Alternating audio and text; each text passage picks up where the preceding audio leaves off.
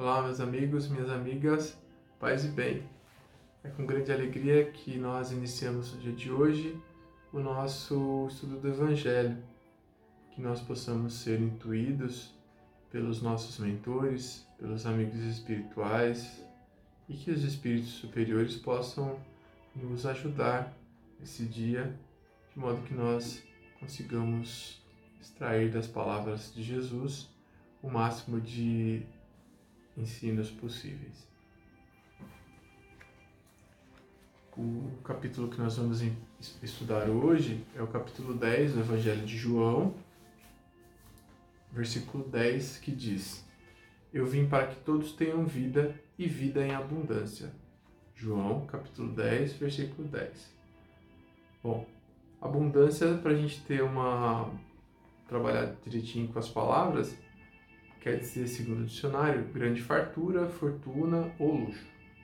Óbvio que ah, o que Jesus certamente nos, nos, estava, nos estava dizendo que gostaria que nós tivéssemos era uma vida grande fartura, que a vida em si fosse uma expressão de grande fartura. Não estava especificamente falando sobre luxo, mas enfim. Uh, quando Jesus diz, eu vim para que todos tenham vida e vida em abundância, ele vem trazer para nós a perspectiva de que nós somos seres criados por um Deus justo e amoroso, justo e bondoso, e que essa vida ela tem que ser plena, ela deve ser a, a expressão é, natural de tudo aquilo que o Mestre veio nos, nos colocar na sua passagem pela Terra. Quando Jesus fala, eu vim para que todos tenham vida, ele quer que nós sejamos seres uh, repletos de luzes e que essa luz possa nos trazer paz e que essa paz possa nos conduzir ao longo dos dias. Mas vamos lá, que a nossa paz e as nossas bases, elas não devem se fundar naquilo que possuímos na terra pouco de que, de que Jesus nos, nos ensina quando ele diz que é, vim para que todos tenham vida e vida em abundância, ele quer naturalmente nos dizer que a, a sua passagem era para acender essa chama, para que nós pudéssemos ser guiados ao longo desses séculos que, que se sucederiam depois da passagem de Jesus pela Terra. Logo, essa chama que nos orienta ao longo do, da estrada, essa luz não seria apenas para nos trazer claridade, mas para que, em posse dessa luz, nós também aprendêssemos a acender a luz própria que nós temos e assim nós fôssemos clareando a estrada. De modo que, quando a gente ah, estuda a doutrina espírita, a gente percebe que nós não caminhamos sozinhos. Então, cada um acendendo a sua luz própria vai iluminar o caminho, consequentemente, vai se juntar às luzes de outras pessoas que também estão acendendo sua luz ao longo do caminho.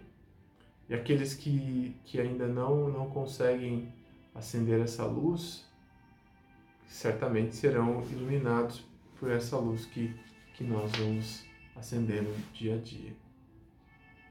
Mas claro que isso é uma, uma figura de linguagem, uma figura, uma expressão, porque todos nós temos luz, independente da, da condição moral que cada um uh, vivencia nesse momento, todos nós temos as coisas boas que são luzes nesses nossos dias. Então, a luz que, que o Mestre propõe ela ilumina o espírito e nos coloca diante da realidade eterna, ou seja, a vida que se renova todos os dias e a todo instante.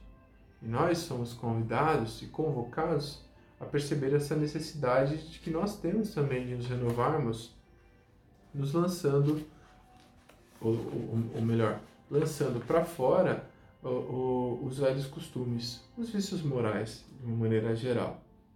E assim que a gente possa ir despertando para a nossa vida espiritual. Aí eu gostaria de ler um trechinho aqui de um de um de, um, de uma reflexão que foi escrita por Emmanuel, que ele diz assim: é imprescindível construir o castelo interior de onde possamos erguer sentimentos aos campos mais altos da vida. Enchemos Jesus da sua presença sublime, não para que possuamos facilidades, essas facilidades efêmeras, mas para sermos possuídos pelas riquezas imperecíveis. Não para que nos cerquemos de favores externos, e sim para nos concentrar nas aquisições divinas definitivas. Não nos visitou Cristo como doador de benefícios vulgares. Veio ligar-nos a lâmpada do coração, aquela usina do amor de Deus, convertendo-nos em luzes inextinguíveis. Ou seja, quando Jesus uh, nos propõe que nós sejamos uh, detentores dessa vida e conscientes de que nós somos seres que nós somos chamados à vida de modo farto, Jesus está nos dizendo que nós precisamos de uma maneira mais simples nos ligar a essas questões que são uh, eternas, que nós nos esqueçamos um pouco daquilo que é passageiro e material e possamos de modo efetivo e muito sério, nos conectar àquilo que de mais alto existe dentro de nós. Que nós possamos olhar para dentro de nós com carinho, com bastante tranquilidade, mas com bastante responsabilidade, para que a gente possa cada vez mais se conscientizar dessa vida, esse dom que nós temos. Porque aquilo que é material passa. Os corpos bonitos, eles naturalmente eles vão ter o seu dia em que vão perecer. Né?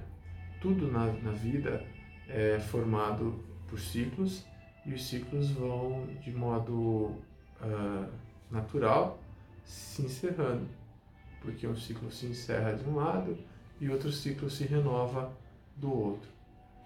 Logo, nós somos também convidados a, a, a nos conscientizar de que tudo que vive no campo material tem a finitude e que nós então não nos concentremos de modo exagerado nessa nessa nessa nesse aspecto da vida carnal material que termina e se encerra. Que nós encerremos as nossas, as nossas questões mais profundas olhando para o nosso interior, olhando para dentro de nós com bastante responsabilidade e com bastante fé. Que a gente possa olhar para essa vida que pulsa dentro de nós, como fala Emmanuel, né? não para que nós uh, tenhamos é, acesso a essas facilidades efêmeras, né? mas para que nós possuamos as riquezas que não se estragam. Né? Jesus mesmo no Evangelho é, diz para que nós não nos preocupemos com, com os bens que, que o, o tempo e a ferrugem consomem ou com aquilo que os ladrões possam roubar e, e e, e tirar de nós, mas que a gente se preocupe com aquilo que de fato não se extingue. E essa vida que Jesus vem nos propor e nos lembrar que nós somos detentores. Às vezes a gente fala, pode dizer assim, nossa, mas isso parece meio óbvio, mas por essas obviedades, por essas coisas que nós às vezes esquecemos de, de, de, de olhar com, com mais seriedade e com mais afinco, a gente percebe que nós muitas vezes uh, falamos uma coisa e vivenciamos outra. É isso que Jesus vem dizer para cada um de nós. Olha, presta atenção, né? Você é muito maior que essa vida material que você pensa que, que é tudo, né? Esse desespero que muitas vezes a gente manifesta quando perde alguma coisa ou quando tem um revés é, na nossa vida, é para a gente perceber que é, isso é uma, uma parte é, importante, talvez, mas que não é tudo. Tá bom? Então, é isso que eu gostaria de, de refletir no dia de hoje. É essa nossa reflexão e é, são essas palavras que eu deixo nesse dia. Deus abençoe cada um de vocês, que vocês possam, de modo bastante tranquilo, uh, encerrar o dia de hoje com muita paz e muita alegria.